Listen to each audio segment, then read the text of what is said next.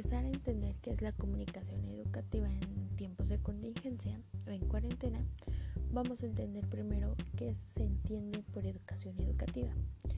Bueno, la comunicación educativa es un concepto que tiene un, vínculo entre comunicación y educación.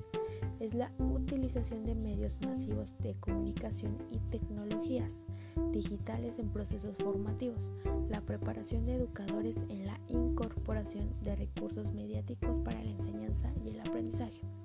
Incluso la pedagogía de la comunicación es más reciente a paradigmas de comunicación para el desarrollo y transformación de realidades sociales. Existen varios autores que sostienen una concepción de la comunicación educativa en medios de comunicación, como por ejemplo es el caso de González Mendoza, que en el 2001 dice que este término comprende de un uso intencionado en dichos medios, impresos, audiovisuales, informativos y telecomunicaciones. Además del uso de los medios de la comunicación, el autor mencionando considera que la comunicación educativa significa impulsar e investigar la utilización, impacto y efectos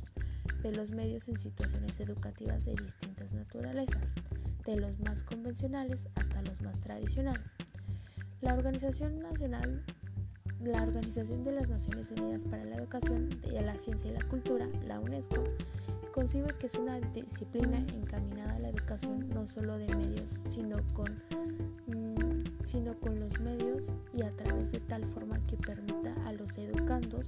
compartir, capacitarse en el lenguaje técnico discursivo. Otro, otro autor, que es Alonso del Corral en 2004, dice que señala que la educación educativa comprende diversos procesos de interacción humana que conlleva una intencionalidad educativa en la producción y en la recepción de mensajes. Y aunque surge especialmente en los procesos del aula, se despliega hacia diferentes ámbitos sociales, formales y no. Otro autor, que es Fernández González, que es un concepto que es necesario un propósito de desarrollo y una clara intención de lograr el crecimiento personal cuando menos para uno de los interlocutores que establecen un vínculo, un vínculo para la comunicación educativa. Es muy importante señalar que Alonso, como para Fernández, la educación educativa no es una no es una sola característica de contextos docentes, sino que también se aplica en los ámbitos eh, que se proponga,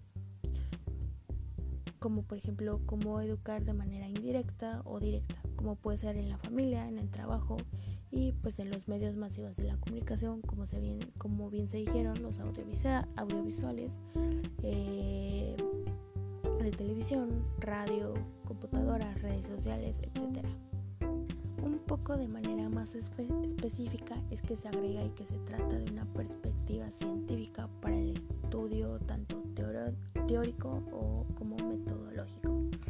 Es práctico como un proceso en el que se produce, se transmite se procesa y se adquiere información para el, eh, para el aprendizaje mediante, canales a nivel interpersonal y hasta el nivel masivo, hasta, hasta, más personas. Dicho todo lo anterior, esto quiere decir que la educación, la, la, comunicación educativa no se restringe a la sociedad de medios tecnológicos y espacios formativos, es su, integración hacia un proceso de enseñanza y aprendizaje en los distintos niveles educativos, ya que es un proceso que tiene un lugar en situaciones muy diversas con la finalidad de, crear un clima favorable y que ayude a la optimización